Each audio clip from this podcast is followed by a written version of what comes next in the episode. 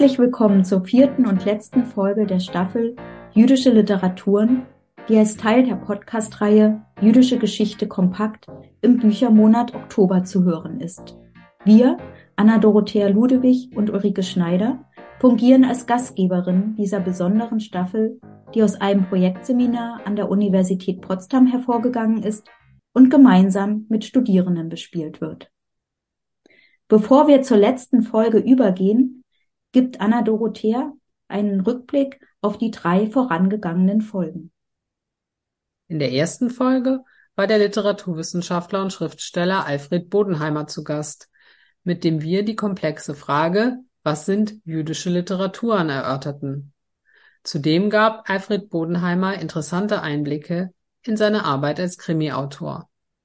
In der zweiten Folge stellten die Studentinnen Candice Mermet und Malise Clement den Roman Serge von Jasmina Reza vor. Sie führten die Hörerinnen in die unterschiedlichen Rezeptionsweisen des Romans in Frankreich und Deutschland ein.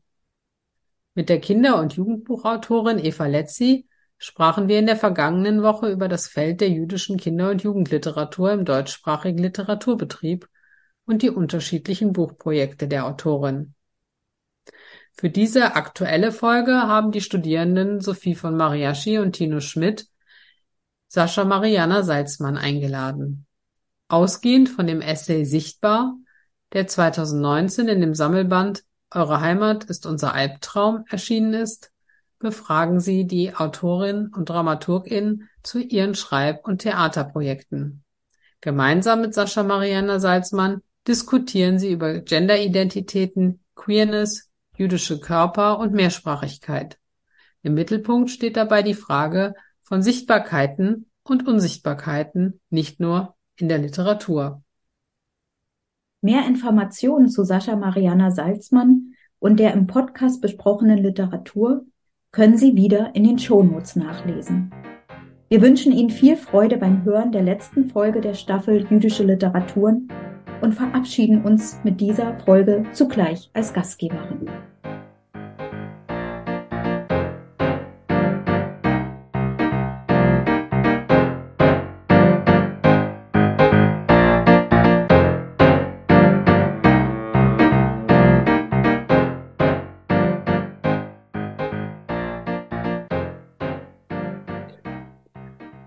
Wir sind Tino Schmidt, Pronomen ihm. Ich studiere an der Freien Universität in Berlin Master Judaistik. Und ich bin Sophie von Mariaschi, Pronomen sie ihr und ich studiere Master Jüdische Studien in Potsdam. Wir freuen uns sehr, dass wir heute Sascha Mariana Salzmann begrüßen dürfen. Vielen Dank, dass Sie da sind. Ja, schön hier zu sein. Hallo. Und möchten Sie kurz vorstellen. Sascha Mariana Salzmann ist 1985 in Wolgograd in der Sowjetunion geboren. Salzmann ist Autorin, Kuratorin, Dramaturgin, Essayistin und wurde mit zahlreichen Preisen ausgezeichnet und gefeiert. Nicht nur 2013 für ihr Abschlussstück Muttersprache Marmeloschen an der UDK, das mit dem Mülheimer Publikumspreis ausgezeichnet wurde, sondern auch für den 2017 erschienenen Debütroman Außer sich, wofür Salzmann den Literaturpreis der Jürgen Ponto Stiftung erhielt.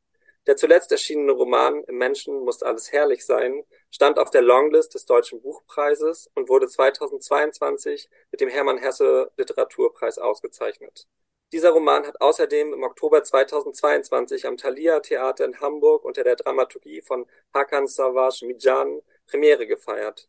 Salzmann war Hausautorin am Maxim Gorki Theater Berlin und zudem als künstlerische Leitung des Studio Ja tätig.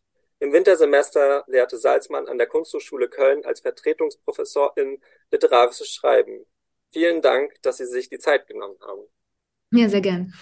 Ganz kurz zu dem Essay und dem Sammelband. Eure Heimat ist unser Albtraum ist ein 2019 im Ulstein Verlag erschienener Sammelband, herausgegeben von Fatma Aydemir und Hengame Yarubifara, mit Beiträgen, um jetzt nur einige zu nennen, von Max Czolek, Olga Grasnova, Sharon Dodua Otu, Sascha Mariana Salzmann, Mitu Sanyal und Denis Utlu. Und zu der Frage, wie wir auf den Essay gekommen sind, ich kann mich persönlich noch gut daran erinnern, wie ich im Februar 2019 bei der Buchpremiere war. Das war im Palais in der Kulturbrauerei in Berlin. Und nach der Lesung von einigen der AutorInnen noch sehr lange über die Beiträge nachgedacht habe. Also haben mich berührt und lange beschäftigt und natürlich auch das gemacht, was sie machen sollen, mich aus der Komfortzone geholt und schlicht als politisches Manifest in, in ihrer Deutlichkeit bestochen. Wir beziehen uns auf sichtbar, weil die Veröffentlichung des Sammelbandes zwar schon vier Jahre her ist, die Debatten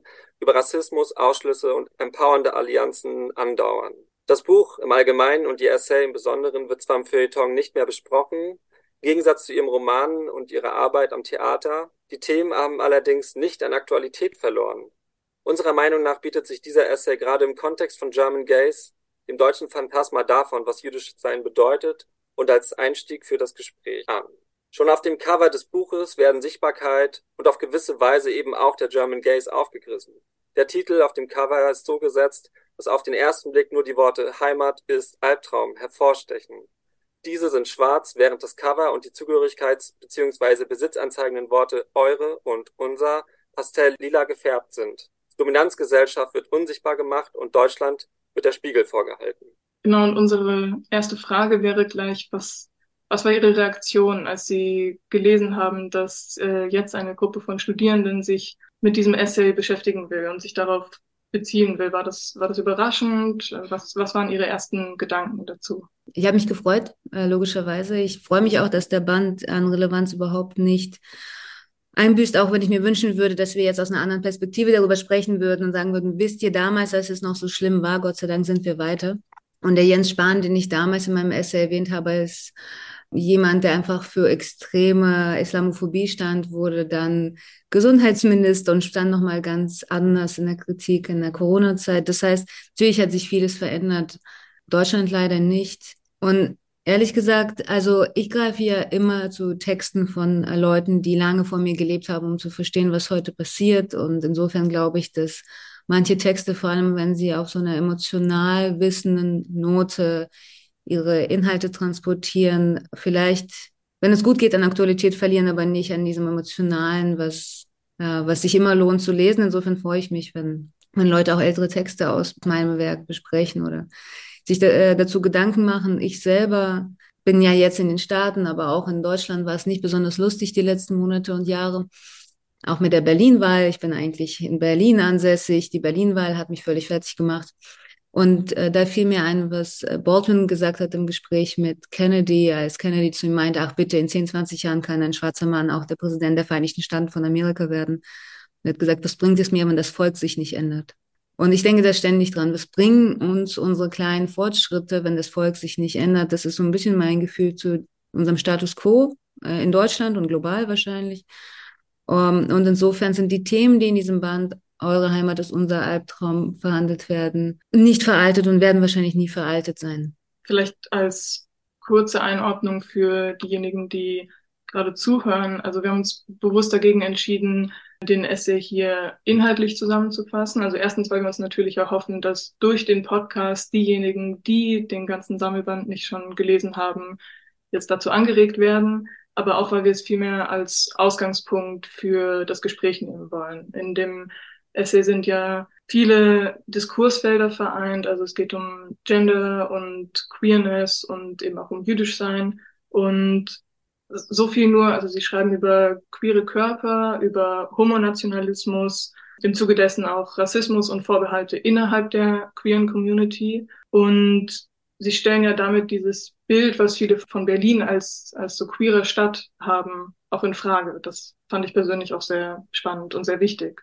Ich fürchte, dass das die Realität ist ähm, und es wird ab jetzt schlimmer werden. Das ist seltsam weil ich weiß, dass Berlin eine Anlaufstelle ist für so viele, vor allem queere Menschen, Menschen mit großen Benachteiligungen überall auf der Welt, weil sie dieses, diese Vorstellung, ein Phantasma von Berlin haben. Wir verkaufen ein Bild von der Hauptstadt, das einfach nicht haltbar ist. Das war damals schon zu beobachten und ich fand so sehr kleine Straßen spürbar und es wird ab jetzt schlimmer und ich glaube, das hat zum Teil mit den Financial Cuts zu tun, also einfach damit, dass es ökonomisch den Leuten so viel schlechter geht, dass sie ihren Hass und ihre Aggression irgendwo lassen. Sind meistens Minderheiten, sind meistens Queers unter anderem, aber auch natürlich die Dominanzgesellschaft, die die Queers immer mehr missbraucht für ihre Themen. Ich meine, ich glaube, wir waren die ganze Zeit einfach unwichtig genug Und jetzt ist das ein bisschen das Thema Nummer eins. Ich glaube, Transphobie ist vor allem das, womit jetzt ganz viele Leute überall auf der Welt, also auch in den USA, wo ich gerade bin, Politik machen. Bis vor kurzem gab es Transleute angeblich nicht. Jetzt plötzlich muss man mit denen Politik machen. Das ist auch so ein typischer Schachzug der Dominanzgesellschaft. Und ehrlich gesagt, ich habe das, äh, es hat mich wahnsinnig viel beschäftigt, warum queere Anliegen, warum wir. Also als jüdischer Körper weiß ich, älteste Verschwörungstheorie der Welt ist die von den Weisen von Zion, also die Juden, wir. Deswegen ist, sobald eine Verschwörungsmaschinerie angeschmissen wird, immer auch Antisemitismus mit dem Spiel. Aber seit wann sind Queers so zentral in diesen ganzen rechten, konservativen und faschistischen Debatten?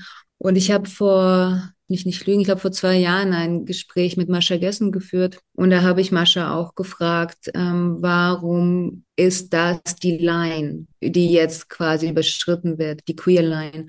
Und Mascha sagte sehr klar, wenn es zum Beispiel um Wladimir Putin geht, vielleicht ist es dort am einfachsten, aber das kann man auf jede Autokraten anwenden und ehrlich gesagt auch auf jede rechtsgewandte Regierung. Nennen wir Wladimir Putin jetzt so einfach als etwas sehr, sehr klar Verortbares. Wladimir Putin kann nicht sagen, ich bringe euch in eine Vergangenheit, in der es keine Juden gab. Ne, ich bringe euch, eine, also ich verspreche euch eine Vergangenheit, ich verspreche euch die Zeit, in der es besser war, zurück. Man kann jetzt nicht sagen, es gab eine Zeit vor den Juden, aber man kann sagen, es gibt eine Zeit vor dem Feminismus und vor den Queers. Und da bringe ich euch hin zurück. Und dort wird es euch gut gehen. Das heißt, wir als queere Menschen stehen für einen Fortschritt und an dem wird gerade sehr viel verhandelt. Wenn Sie über Transrechte, über Toiletten für alle Geschlechter und so sprechen, reden Sie eigentlich von einem Versprechen, die Mehrheitsgesellschaft in eine Zeit zurückzubringen, wo es das alles nicht gab. Wo wir ehrlich gesagt einfach keine Menschenrechte hatten. Ich glaube, das ist das, was eigentlich gemeint ist. Vielleicht daran anknüpfen gleich die Frage, was in so einem politischen und so einem ja in so einem Kontext, der einen einfach jeden Tag beschäftigt, was bedeutet dort der Essay als Form. Also auch im Vergleich zum Schreiben fürs Theater oder Schreiben mhm. von Romanen ist ja der Essay dort was sehr Entscheidendes, um eben dafür Ausdruck zu bekommen.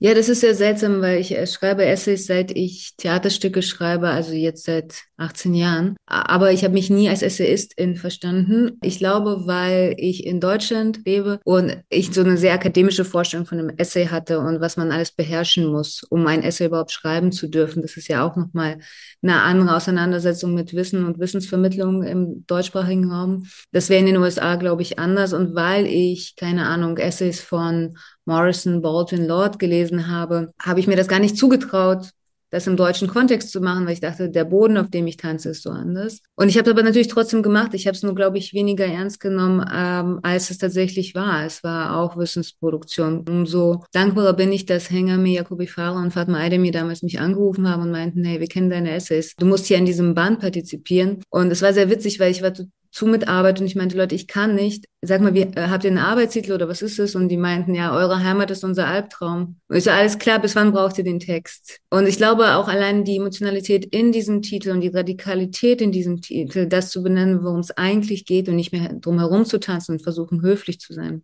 Dafür stehen ja auch Fatma und Hengame, muss man sagen. Und ich würde sagen, die meisten Autorinnen in diesem Band stehen dafür, dass wir nicht mehr nett sein werden es reicht jetzt. Und ich glaube, so ist der Band auch geworden. Ich glaube auch, die großartige Resonanz ist dem zu verdanken, dass wir nicht mehr versuchen, etwas anderes zu sagen als das, was wir meinen und denken. Und ähm, für mich persönlich ist der Essay mittlerweile die einzige Form, zu verstehen, was ich selber denke es ist nicht so, dass ich einen Gedanken habe und mich hinsetze und ihn aufschreibe, sondern ich fange an zu schreiben und dann verstehe ich, was ich gerade denke. Und Sie haben ja auch kurz jetzt gerade schon gesagt, dass Sie auch schon, während Sie für das Theater geschrieben haben, immer schon Essays geschrieben haben. Ich habe im Zuge der Vorbereitung auf diesen Podcast auch nochmal Ihren Roman Außer sich gelesen. Und da ist ja am Anfang eine Liste von Personen, das erinnert ja auch gleich an ein Drama, irgendwie. Und da wollte ich auch fragen, ist das noch die Arbeit als Dramaturgin? Ist das noch die Zeit am Theater, die da mitspielt, die da mit, mitklingt? Ja, das war natürlich, das war ein bisschen so mein Augenzwinkern, so, ja, ja, ihr denkt, ich bin Theaterautorin. Weil ich, ich, meine ganze Identität war Theater. Wenn Leute mich gefragt haben, wo ich herkomme, habe ich die Wahrheit gesagt aus dem Theater. Alles, was ich kannte, war Theater.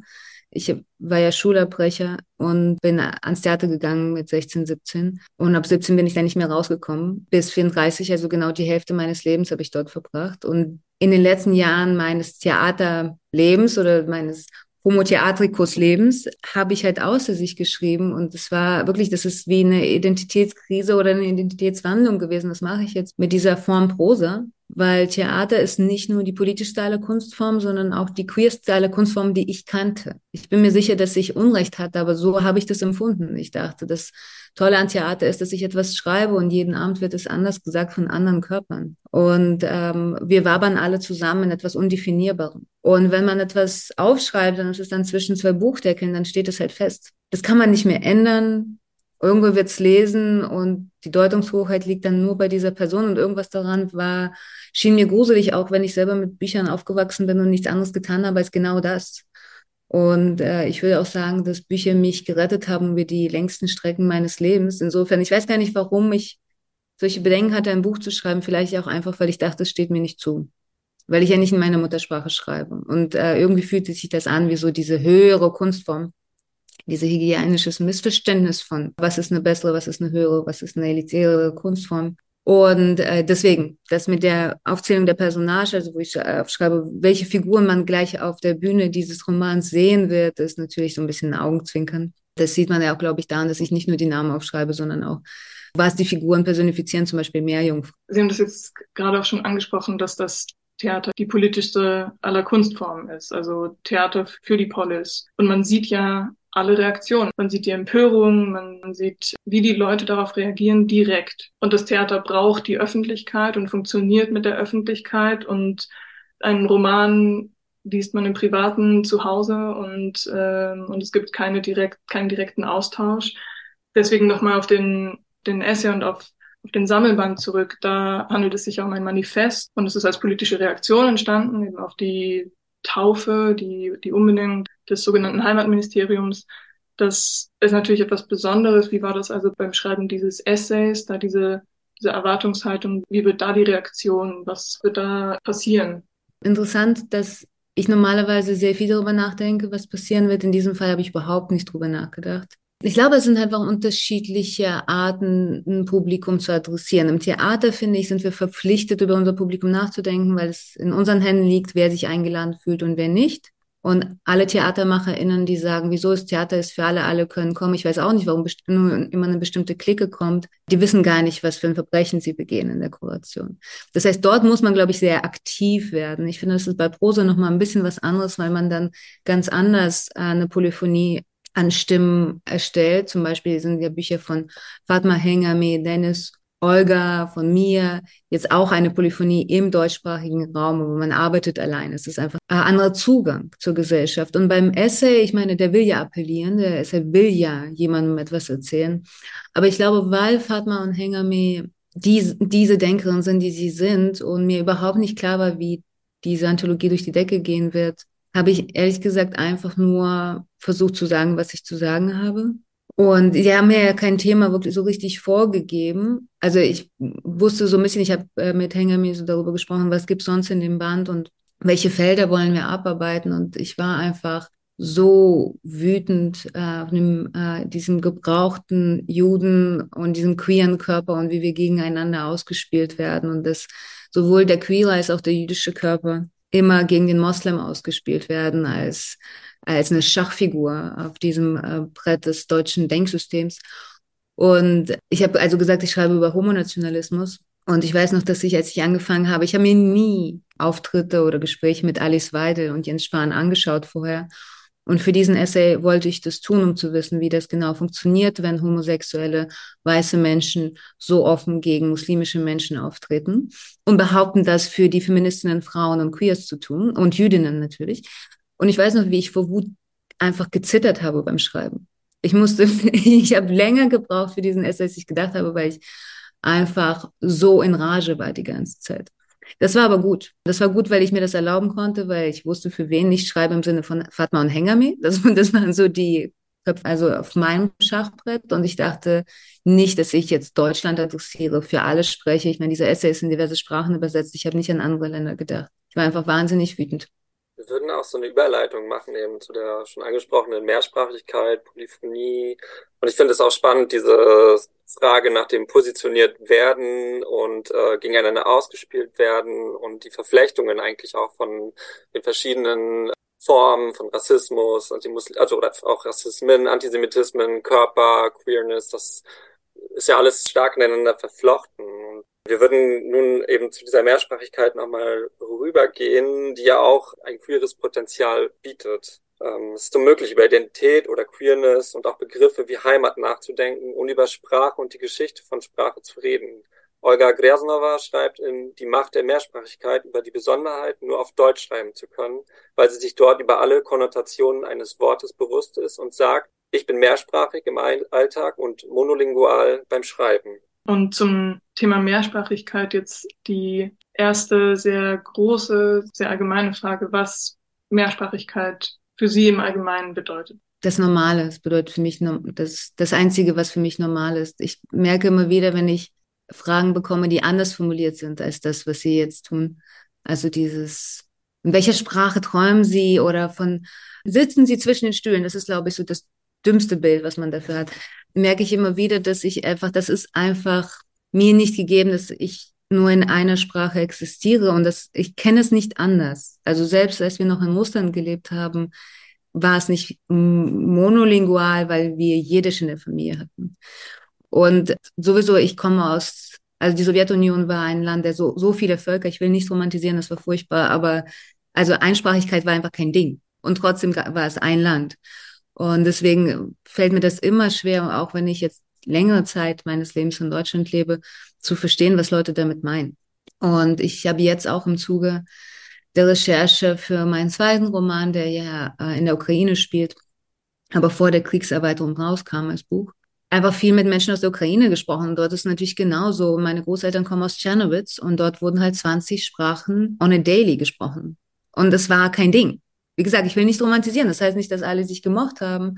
Aber ich glaube, dass Mehrsprachigkeit eher das Normale ist für den Großteil der Menschheitsbevölkerung auf dem Planeten. Und das müssen wir einfach bedenken, wenn wir in Deutschland sind. Ich habe jetzt, es ist witzig, vor zwei Tagen sprach ich mit einem Kollegen, der hier eine Dissertation schreibt über Mehrsprachigkeit. Ähm, er ist aus Deutschland, mit einem ähnlichen Background wie ich. Und der recherchiert gerade dazu, dass es einfach eine deutsche Erfindung ist, dieses Monolinguale. Und wie heteronormativ das ist. Und das resonierte sehr mit mir, weil für mich das auch also es fühlt, ich bin ja kein, kein Wissenschaftler, ich, für mich ist das alles auch nicht akademisch durchdacht. Es ist ein Gefühl, dass man versucht, aus mir nur eine Sache zu machen. Und es ist äh, als queerer Körper, als jüdischer Körper, als äh, multilingualer Körper einfach immer ein Gefühl von Einzwängen etwas, was ich nicht bin. Und ich glaube, das ist, das kennen alle queeren Menschen, das kennen äh, alle Menschen mit diversen Background. Und ich finde es aber interessant, dass es eine deutsche Erfindung ist. Ich, ich hätte jetzt eher gesagt, also ich meine, Viva la France, die Grand Nation hat auch ähnliche Probleme. Und es ist jetzt nicht so, dass ich mir große Illusionen über andere Nationalstaaten in Europa machen möchte. Ich meine, ich glaube, der Kolonialismus hat viel damit zu tun, nur eine Sprache zu pushen und die eben in andere Länder zu bringen. Auch Russland, ne? Also ich finde es auch interessant, dass diese Imperialsprache so über die ex-sowjetischen Länder gekommen ist, dass wir bis heute Russisch sprechen, alle miteinander. Ähm, also ich beobachte das, das ist für mich ein großes Thema, aber es ist für mich vor allem ein großes Thema, weil ich schreibe. Und ich liebe es als Werkzeug. Ich bin meiner Mutter unendlich dankbar, dass ähm, Russisch nie aus unserem Alltag verschwunden ist. Und ich wünschte, es hätte mehr Jiddisch gegeben. Das wurde bei uns einfach nicht weitergetragen, aber ich reagiere noch darauf, und ich, äh, weil ich Erinnerungen aus der Kindheit habe. Und mit mindestens der Hälfte meiner Freundinnen spreche ich ohnehin Englisch, weil einfach das die Sprache ist, in der wir uns verständigen. Insofern, das ist wirklich mein Alltag. Zum Thema Kolonialisierung, also dann Multisprachlichkeit auch als Dekolonialisierung, die, die neue Möglichkeiten schafft und, und dieses multisprachliche Denken, das ist ja auch etwas, was, Sie haben jetzt schon den zweiten Roman angesprochen, aber auch in dem ersten Roman ist das ja sehr deutlich und, und spielt einfach eine große Rolle. Also in, dem, in Ihrem Debütroman Außer sich gibt es für russische Wörter keine Transliteration. Das ist ja der Dominanzgesellschaft den Spiegel vorhalten. Und vielleicht auch in Bezug auf die Charaktere, also in Außer sich geht es ja auch um äh, die Frage nach, nach Muttersprache. Und wenn der Charakter Ali erzählt, dann bezieht sich das auf die Erzählungen der Familie. Und vielleicht sind deswegen auch die Ausdrücke auf Russisch nicht in die lateinische Schrift übertragen, damit die Dominanzgesellschaft, die nur monosprachlich denkt, das besser begreifen kann und besser verstehen kann und damit das klarer wird. Ja, ich bin sehr froh, dass Sie das ansprechen, weil das war fast mein größtes Interesse an außer sich. Wie kann ich Sprache queeren? Ne, also wegen der Angst, dass ein Text schwarz auf weiß zwischen zwei Buchdeckeln so kommt, als wäre das ein Fakt. Ne? Also im Deutschen sagen wir, es steht geschrieben. Also es ist so, okay, wenn es da steht, dann wird es schon so sein. Und ich wollte genau das Gegenteil. Ich wollte das ein Gefühl vermitteln für eine extreme Subjektivität im Empfinden von Geschichte, vor allem Geschichte, die nicht mehr zugänglich ist, weil das nicht weitergetragen wurde, weil die Archive nicht zugänglich sind, weil die Familien was anderes erzählen als das, was sein kann. Und es ist ja bei Alis Familie so, und wir sehen 100 Jahre jüdische Familiengeschichte, die sie sich komplett denken muss, weil niemand mit Ali spricht. Und äh, wenn die mit Ali sprechen, das ist immer so ein bisschen vage, so kann das überhaupt sein, kommt das hin mit den Jahreszahlen. Und in, in Außersicht sind vier Sprachen, glaube ich. Also wir haben Deutsch, Russisch, Türkisch, Englisch. Und ich habe sehr bewusst, ich habe wahnsinnig viel darüber nachgedacht, wann welche Sprache kommt und wie weit ich der Lesenden das zumuten möchte, dass bestimmte Sachen nicht verständlich sind. Aber ich würde nicht sagen, mir ging es darum, der Dominanzgesellschaft einen Spiegel vorzuhalten. Ich glaube, der Roman funktioniert genau deswegen, weil ich niemandem irgendwas beweisen wollte. Da ging es eher um, was ist für diese Figur richtig. Äh, und das kommt vom Theater. Ich glaube, viel eher als bei den Romanciers ähm, kann ich das mit DramatikerInnen besprechen, weil die eher also die schreiben nicht einfach einen Text für alles, sondern denken mal aus der Figur heraus. Okay, die Figur ist so und so sozialisiert, das ist ihre Muttersprache, so empfindet sie die Situation, so und so würde sie sprechen. Das ist grundsätzlich anders zum Einsprenkeln von irgendwelchen exotischen Fremdwörtern in, mit lateinischen Buchstaben, so dass auch alle verstehen, was gerade gesagt wurde. Womit ich tatsächlich ein Problem habe. Und ich glaube, ähm, zum ersten Mal so richtig radikal habe ich das bei Juno Diaz gelesen, wo er ganz viel Spanisch einfach in seinen Büchern mit einfließen lässt und wer kein Spanisch kann, it's your problem. Und das fand ich irgendwie total richtig für die Figur. Ich, ich habe mich da jetzt gar nicht gefoppt gefühlt als jemand, der eben kein Sp äh, Spanisch gelernt hat, sondern ich dachte, genau so redet und denkt die Figur. Eine Sache habe ich ja nicht bedacht, dass nicht alle Kyrillisch lesen können. Das war sehr witzig, weil als ich dann zu Surkamp kam mit dem Manuskript und Angst hatte, dass die Lektorin sagen wird, wir müssen das alles ins Deutsche übertragen und nichts dergleichen. Sie hat das alles eingesehen, die fand das alles richtig gesetzt. Für sie waren es äh, adäquate stilistische Mittel, um ein bestimmtes Gefühl zu vermitteln. Sie meinen nur, du darfst halt nicht vergessen, dass für ganz viele das kyrillische schwarze Balken sind oder so eine Art White Noise. Weil für mich ist es so, dass ich natürlich denke, klingt das gut? Aha, der Satz klingt gut, weil ich dann irgendwie aus dem Deutschen ins Russische springe, immer im Kopf und beides lesen kann. Und meine Lektorin meinte, ja, das ist nicht für alle so. Und da musste ich halt entscheiden, wie sehr will ich Inhalte zugänglich machen, wie sehr geht das nicht alle auch was an. Ja, und das Ergebnis liegt jetzt vor. Ich würde sagen, das meiste ist verständlich ohne das Kyrillische, ohne dass ich versucht habe, es allen vorzukauen.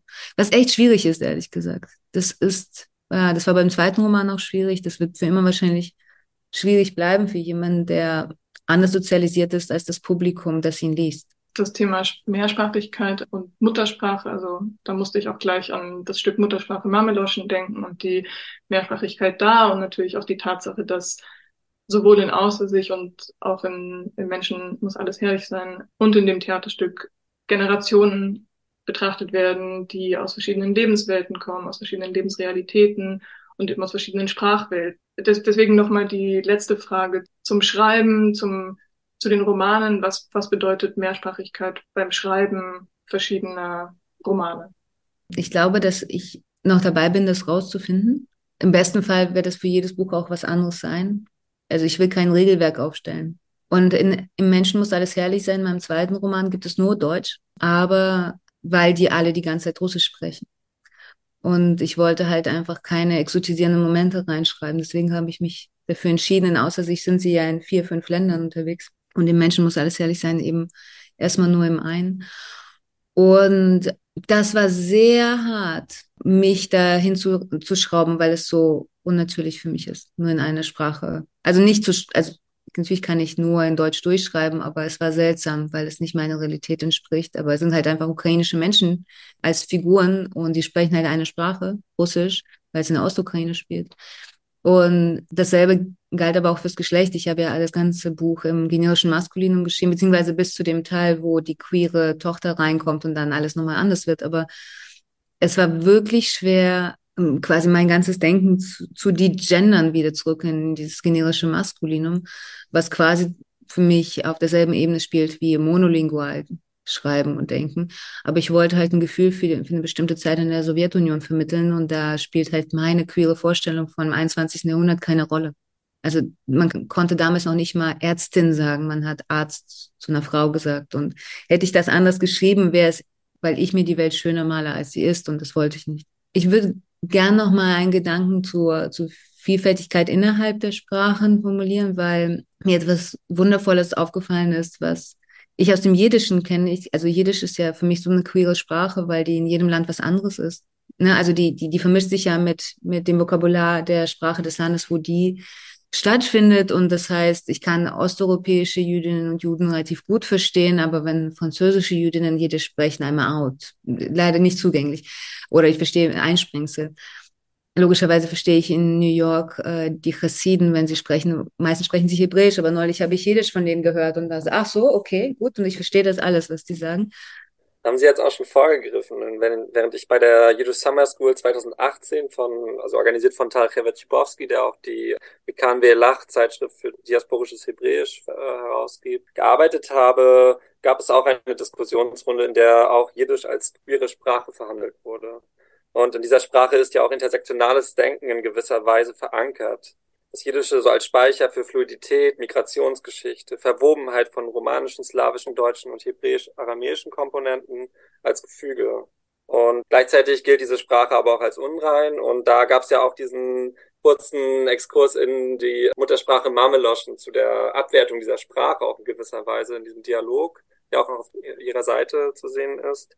Als Gegenentwurf zu so einer Eindeutigkeit im Sprachspektrum von sogenannten Nationalsprachen, die wiederum ja auch, wie Sie schon sagten, ein Phantasma sind und gar nicht in der Weise existieren als eindeutig. Wie denken Sie über diese sprachgeschichtliche Zuschreibung? Es ist jetzt nicht so, dass Leute, die Jiddisch sprechen, per se queerer sind. Ich glaube, es ist für uns augenscheinlicher, wenn man sich akademisch damit befasst, oder bei mir ist es ja eher, ich würde sagen, das ist ein akademischer Blick, den ich habe, aber ich betrachte Sprache als mein Werkzeug. Sprache ist ja quasi mein Zugang zur Welt. Und äh, das bedeutet aber auch, dass ich eine Distanz habe dazu und deswegen ein bisschen auch von außen schaue, nicht nur von innen, aber die Leute, die das leben, sind deswegen nicht besser, queerer, fluider. Es ist nur für die anderen sichtbarer, weil es eben nicht mono ist.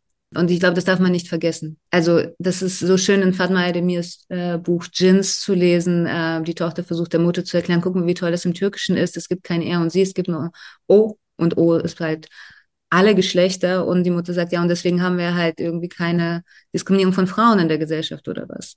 Also das stimmt alles, was, was Sie sagen und was wir jetzt gerade gesagt haben, das ist so. Also wir dürfen daraus, glaube ich, nicht schlussfolgern, dass das eine bessere Welt ist, das Jiddische. Aber ich glaube, es ist auch interessant, es zu beobachten, dass Mischsprachen, Sprachen, die nicht als Dominantsprache funktionieren und Sprachen, die eben nicht auf eine alleinige Hegemonie bestehen, wie das Jiddische, wie das Ukrainische, das Sujik, dass sie immer als unrein betrachtet werden. Unrein ist auch ein interessanter Begriff dafür. Also ich meine, ich glaube, unrein ist eher ein Kompliment in meinen Ohren, aber so ist es nicht gemeint. Und vielleicht ist unrein ja auch ein anderes Wort für queer. Oder anders, queer war mal eine Beschimpfung und das wird schon bedeuten. Was ja auch in der Mehrsprachigkeit oder auch ähm, wenn es darum geht zu schauen, gibt es ja in gewisser Weise auch Hierarchisierungen von Sprachen vor allen Dingen im deutschsprachigen Kontext äh, und wie die Dominanzgesellschaft darauf blickt, Sprachen als Abgrenzung von der Dominanzgesellschaft, als äh, so Desintegration, aber eben darin liegt auch etwas Befreiendes. Sprache ist ein Medium, um mit anderen geaderten Menschen in Kontakt zu treten, sich eine Community abseits der Dominanzgesellschaft zu suchen oder zu schaffen. Von außen von der Dominanzgesellschaft zugeschriebene Entfremdung durch Sprachen wird umgedreht und zum Andocken an verschiedene Sprachräume und somit auch Orte verwendet. Was ist Ihr Eindruck zur Hierarchisierung von Sprachen? Was bedeutet Mehrsprachigkeit in Bezug auf das Finden einer äh, eigenen oder einer Community, wie Sie das dann sichtbar beschreiben für Sie? Wenn Sprache etwas Gelebtes ist und nicht etwas, was man nur betrachtet als Objekt, Heimat bedeuten kann. Nicht nur ein Moment des Andockens, dass ich sage Mischigge und jemand versteht, was ich sage, oder wenn ich sage Maseltoff und jemand findet es nicht, oh, wie süß, sie hat Maseltoff gesagt, sondern wirklich das empfindet als einen herzlichen Glückwunsch, das sind natürlich die Momente, in denen wir uns zu Hause fühlen. Und das kann man nicht kaufen. Das kann man nicht erlernen und das kann man nicht künstlich herstellen.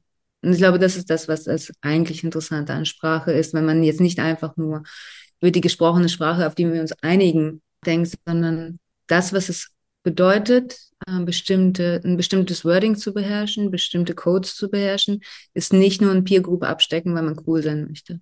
Und das können nur Minderheiten verstehen. Ich kenne viele Menschen aus der Mehrheitsgesellschaft, die wollen es verstehen, aber sobald du diese emotionale Erfahrung machst, erst dann hast du es begriffen.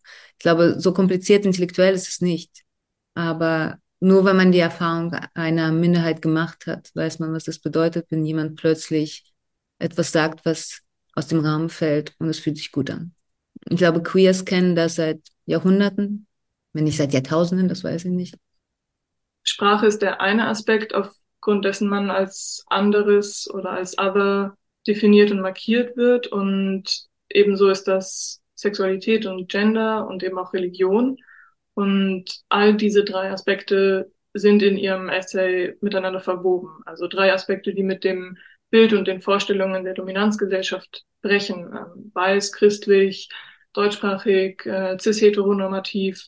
Und sie durchbrechen eben dieses binäre Denken von jüdisch und Goy, mehrsprachig und einsprachig, cis-heterosexualität und Queerness und Nichtbinarität.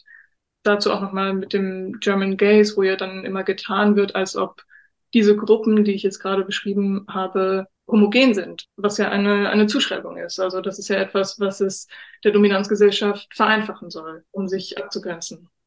Ja, aber ich meine, das ist, ich glaube, das ist einfach eine Sache, die wir in Deutschland oder auf deutschsprachigem Raum nie gewinnen werden. Und ich weiß auch nicht, ob das in Europa überhaupt möglich ist. Und es kann mich weiterhin verrückt machen, aber vielleicht lasse ich es auch einfach, dass Deutsche nie verstehen werden, was Juden sind. Und deswegen brauchen sie diese eine Sache, die Juden sind. Weil sie selber sich als diese eine Sache verstehen, was tragisch ist. Red mal mit einem ba Bayer. Also ich meine nur so, die verstehen selber nicht, wie divers die sind. Anscheinend, ich weiß nicht genau, ob es was mit ihrer Nazi-Vergangenheit zu tun hat oder ob es schon vorher so war, dass sie sich als eine Sache begreifen mussten. Aber dieser Blick, dieses auf das andere, die anderen, als auch nur eine Sache, äh, war tödlich für die Juden, ist nach wie vor ein Problem für die Juden. Und by the way, es, die Geschichte geht weiter. Es ist der Moslem, es sind die Araber oder es sind die Ukrainer. Und die Ukrainer sehen auch nur alle aus wie Zelensky.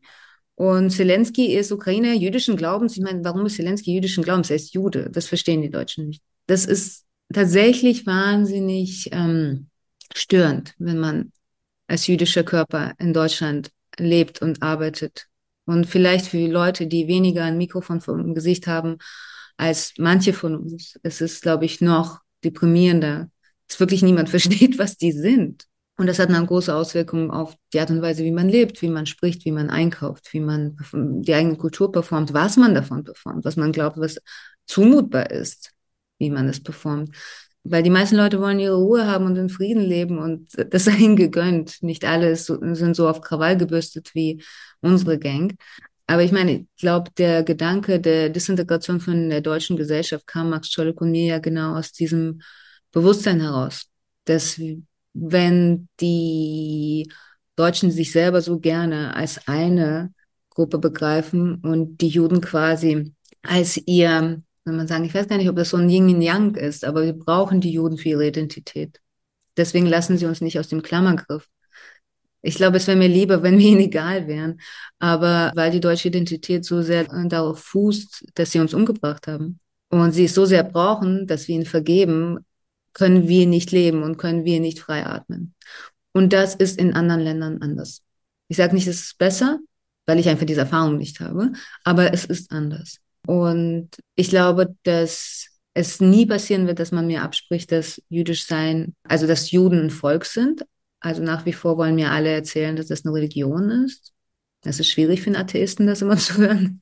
Und es ist schwierig zu verstehen, dass alle unsere Bemühungen nach wie vor nur in den Kreisen der Marginalisierten, der selbst so Lebenden fruchten und die Mehrheitsgesellschaft, wenn sie ganz ehrlich ist, sich überhaupt nicht für Juden interessiert.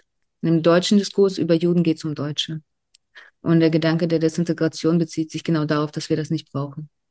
Die Macht aus deinem Kopf herauszukriegen, bedeutet, Perspektive zu wechseln, weil wir alle sind mit einem bestimmten Zentrum aufgewachsen. Auch die Minderheiten denken erstmal, was würde ein Deutscher dazu sagen? Was, wie empfindet das eine heterosexuelle Person, eine weiße Person? Und das in sich selber umzuschreiben, ist ein großer Prozess.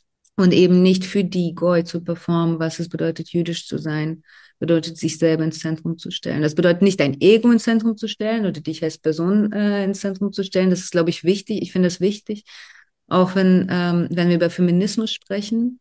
Ich verstehe Feminismus immer als äh, eine Bewegung, die nicht auf Ego zentriert ist. Es geht nicht um die Frauen, sondern man muss einfach ein bestimmtes Denken ins Zentrum stellen. Und das gilt für mich fürs Jüdische auch oder jüdisch-muslimische. Man muss halt sagen, bei den Kongressen, die ich mit Max Scholle kuratiert habe, ging es schon darum, der Mehrheitsgesellschaft einen Spiegel vorzuhalten. In meiner künstlerischen Arbeit nicht. Da finde ich, hat das nichts zu suchen. Da bin ich einfach das, was ich bin und schreibe, was ich schreibe. Und bis ich nicht geschafft habe, einfach nur das zu sagen, was ich zu sagen habe und nicht jemandem etwas beweisen zu wollen, gebe ich nichts in die Öffentlichkeit.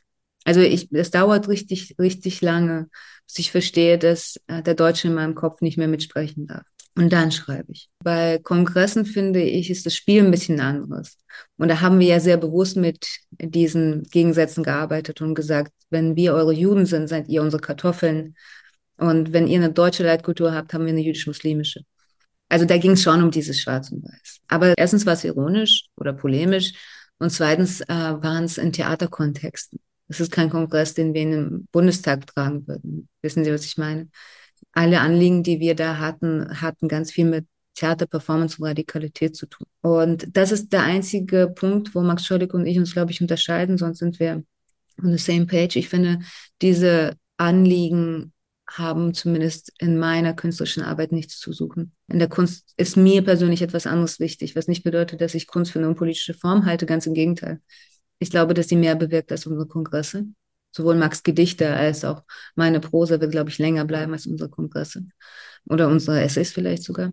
Aber Max sagt immer, schreib so, dass die Nazis dich verbieten würden. Und ich sage, schreib ohne Nazis im Kopf. Das wäre jetzt nochmal eine Überleitung gewesen, eben auch zu dieser Trias im deut deutschsprachigen Kontext. Wie wird Judentum verhandelt, äh, häufig oder meistens eigentlich nur über die Shoah, Antisemitismus und Israel. Das sind so die drei Themen, um die sich das kreist. Und da finde ich auch diese intersektionale Perspektive von Strukturebene, Symbolebene und aber auch der Subjektebene, wie inwiefern wir uns da drin, ja, inwiefern wir darin schwimmen, entdecken, denken mussten, in den Strukturen, die uns umgeben und diese aufzubrechen. Und da haben Sie in einem Interview mit Etel Matala de Mazza ähm, auch gesagt, dass jüdisch sein in ihrer Familie immer etwas Kämpferisches war, was ja auch total mit diesen German Gays und auf Jüdinnen und Juden in Deutschland zu schauen bricht. Wie würden Sie auch da nochmal so diese rebellische Form das, das äh, Ausbrechen? Ja, ich meine, rebellisch ist alles Vergleich, also es ist, im Vergleich zeigt sich das immer. Vielleicht ist das auch etwas, was Max Scholleck und mich so, was heißt unterscheidet. Das ist nichts, was wir gemacht haben, sondern ist die Art und Weise, wie wir groß geworden sind. Deutsche Juden, deren Familien ausgelöscht worden sind, leben mit einem völlig anderen Druck in Deutschland als sowjetische Juden, denen erzählt worden ist, wir haben die Lager befreit. Wir sind Partisaninnen, wir sind die Rote Armee, wir haben die Nazis besiegt. Da schwingt ein Stolz mit, egal ob gerechtfertigt oder nicht, egal ob das schön eine Rederei ist oder tatsächlich war, also im Fall von meiner Familie, meine Großeltern haben tatsächlich die Scharfschützen von Stalingrad zusammengepflegt und davon gibt es fotografisches Material. Insofern kann ich sagen, zumindest das wurde äh, nicht schöner erzählt, als es war. Ganz egal, ob das stimmt oder nicht, wir werden anders groß. Und die Shoah ist nicht zentral für unser Denken. Und das macht uns extrem stärker als die Familien, die, ähm, die ausgelöscht worden sind und ihre Nachfahren. Und das ist, ähm, das, das ist mir natürlich erst viel später klar geworden, weil ich umgeben war von Jüdinnen wie mir. Es war trotzdem sehr schwierig, in der Sowjetunion jüdisch zu sein. Aber ich wusste, wir sind die SiegerInnen der Geschichte. So bin ich groß geworden. Und äh, wenn man nach Deutschland kommt, als jüdischer Körper sagt so, you're welcome. Wir haben euch befreit, ihr dürft euch bedanken. Wir haben überlebt, obwohl ihr das und das gemacht habt. Und ich war ganz schön perplex, dass die Leute eher eine ganz andere Haltung von mir erwarten. Also Trauer, ein, ein Zittern, Bibern und auf den Boden schauen. Also das kannte ich nicht und ich wüsste, wüsste auch nicht warum. Und mir wurde auch erst klar, dass das eine rebellische Haltung ist, als ich dann im Theater gearbeitet habe und diesen älteren Menschen gegenüber saß, die sowas wie mich einfach noch nie gesehen haben. Aber das ist halt lebendiges jüdisches, eine lebendige jüdische Realität, die sie nicht kannten, weil sie sich Mühe gegeben haben, das zu zerstören. Und ich glaube, das gibt es auch in anderen Ländern und auf der ganzen Welt. Und Jüdinnen und Juden gibt es auf der ganzen Welt. Und ganz egal, ob man die Shoah in der Familie trägt oder nicht, verlange ich von der deutschen Dominanzgesellschaft, dass sie lernt, uns ohne die Shoah zu denken. Ich will nicht durch die, den Versuch der Zerstörung meiner Kultur gedacht. Wir sind älter als das. Ich würde sagen, das ist auch ein, ein Kernaspekt von Queerness. Also Queerness ist für mich immer etwas Politisches, ganz klar. Und auch was Sie schon gesagt haben in Bezug auf Feminismus, das ist dann auch das, was bei Queerness mitspielt. Und es geht nicht um ein Individuum, sondern immer um das, um das ganze Denken. Sie haben auch in dem Gespräch mit Matala de Mazza gesagt, Queerness widerfährt mir, zum Jüdischsein bekenne ich mich. Und das möchte ich als Anlass nehmen, um noch mal ein bisschen mehr über Identität, Identitätsfindung zu sprechen, was ja von außen betrachtet etwas so Simples ist. Ähm, man selber weiß, wer man ist. Ich glaube, dass wir retrospektiv unsere Geschichten schöner zeichnen, als sie waren. Oder zumindest uns die erzählen als äh, Narrative mit einer bestimmten Dramaturgie. Und wenn man Dinge erlebt, ist man, wie heißt es so schön, im Vollzug ist man außer sich. Keine Ahnung, wie es. Ich weiß, dass ich das Glück hatte, einfach ein sehr, ein sehr wütendes Kind zu sein. Schon immer. Und ich finde, es gibt immer genug Gründe, wütend zu sein. Ähm, ich weiß nicht, ob ich es gewesen wäre mit anderen Identitätsvorzeichen. Aber wo ich nicht ganz sicher bin, ob ich mit ihnen übereinstimme, ist, dass man weiß, wer man ist. Sie meinen am Anfang, man weiß, wer man ist und dann reagiert die Gesellschaft darauf. Ich glaube, dass das so nicht funktioniert oder zumindest von dem, was ich beobachte, ist das immer ein Dialog mit der Gesellschaft, mit dem Außen. Und wie viele queere Menschen leben heterosexuell und was macht sie genau queer dann? Und wie viele Jüdinnen und Juden haben die Möglichkeit, als äh, weiß durchzugehen und leben weiß? Also was ist damit? Wenn man das nicht performt, was man ist, was ist man dann? Insofern, ich glaube, bei mir war es so, ich habe allen, die es hören und nicht hören wollten, erzählt, dass ich Jüdin bin, damit die Leute nicht drauf kommen, mich Russin zu nennen. Das war mir wichtig, weil ich die russische Gesellschaft immer als ein, eine feindliche erlebt habe und wir emigriert sind, weil wir keine Russen sind. Und das hat bis heute nicht wirklich funktioniert. Sie nennen mich immer noch die Russin, auch mit dem falschen Personalpronomen, ist ja klar. Und das wird, das wird so, immer so bleiben. Das, damit kann ich leben, weil ich einfach schon mir genug Strategien antrainiert habe, damit umzugehen. Und die Reaktion auf ein kleines Kind in einem Dorf in Niedersachsen mit einem riesigen Davidstern um den Hals war nicht witzig. Aber ich erinnere mich nicht an die tragischen Geschichten, ich erinnere mich an meinen Stolz.